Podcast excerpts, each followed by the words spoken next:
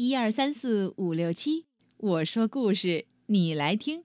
爸妈和你在一起，听完故事笑嘻嘻。嗯嗯哼嗯哼嗯嗯。各位好，今天熊猫太后要讲的故事是《小年兽》，它的作者是熊亮，天津人民出版社出版。嗯，准备好了吗？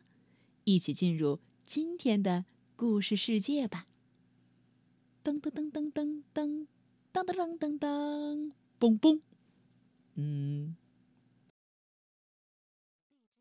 你们知道年是什么吗？它是寒冬里的孤独感慢慢聚集而成的一个怪物。很久很久以前。有一个很孤独的怪物，它的名字叫做年。它住在高高的山上，从来没有人和它玩儿。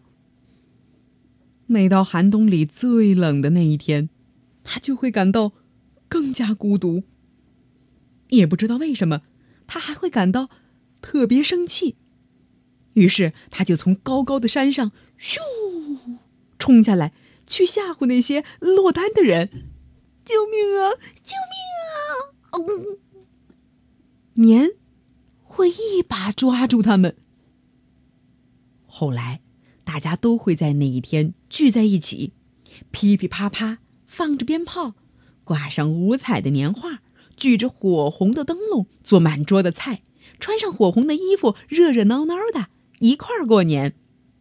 这下，怪物年。再也不敢出现了。咚咚咚锵，咚咚咚锵，咚咚咚锵，咚锵咚锵。一年又一年，人们在每一个冬天都会热热闹闹的过年。又过了很久，许多人甚至忘了年这个怪物。过年是热闹的，可也总会有孤独的人。哈吼吼，年。会抓住那些孤独的人，咚咚咚咚咚咚，嘿！年会突然跳出来，一直钻到这些孤独的人的心里头去。年会紧紧的笼罩着他们，使他们更加难过，更加寂寞，甚至让他们心里充满怨气，简直要发狂。他们扔玩具、砸电话、发脾气、乱吼乱叫，那些孤独的人就这样被年啊完全吞掉了。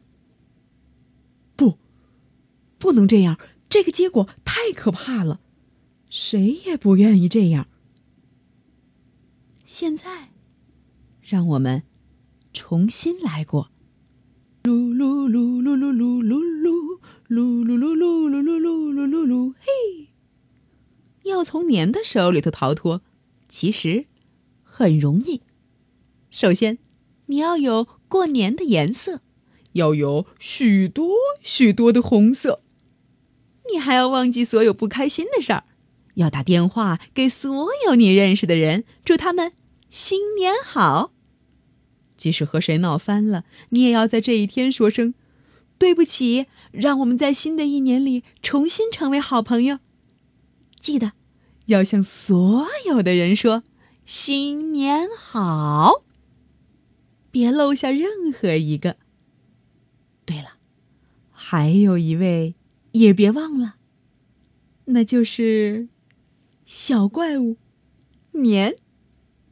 嗨，年，新年好，嘿嘿。